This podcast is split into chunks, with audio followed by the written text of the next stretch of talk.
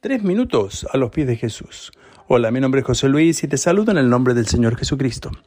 Quiero leerte hoy un tema súper importante y sin lugar a dudas que tiene que ver contigo mismo. Está en Primera de Corintios el capítulo 6, verso 12 y voy a leer hasta el verso 20.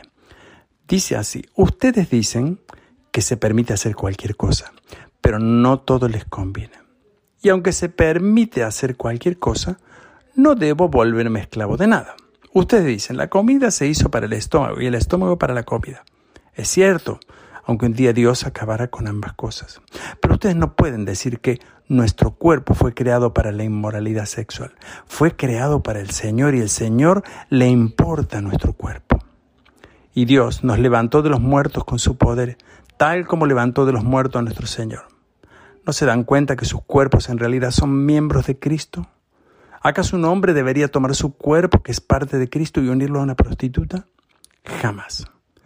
¿Y no se dan cuenta de que si un hombre se une a una prostituta, se hace un solo cuerpo con ella? Pues las escrituras dicen, los dos se convierten en uno solo. Pero la persona que se une al Señor es un solo espíritu con Él.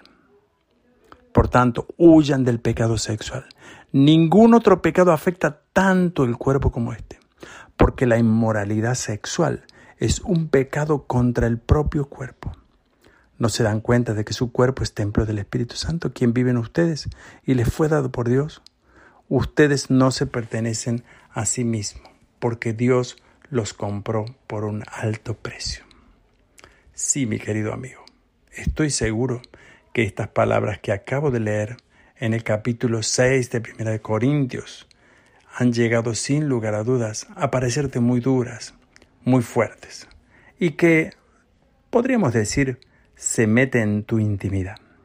Pero justamente lo que la Biblia y la palabra de Dios quiere indicarnos acá es, en primer lugar, la responsabilidad que nosotros tenemos con el cuerpo. No solo en la sexualidad, también en lo que, como lo alimentamos y que le damos. Y justamente todo esto era un problema en el tiempo de Corintios. Sí, la gente en aquel tiempo estaba desenfrenada, no solo en la comida, sino en la sexualidad. Pero cuando se llegaban a Cristo, tenían que poner un freno a estas cosas que controlaba sus vidas, sus mentes y sus corazones. Por lo tanto, yo te animo en este día a que vuelvas a leer este texto, medita sobre él y dale un espacio al Señor. Como dice el texto, el cuerpo es del Señor. Por lo tanto, te invito a honrar con tu cuerpo al Señor.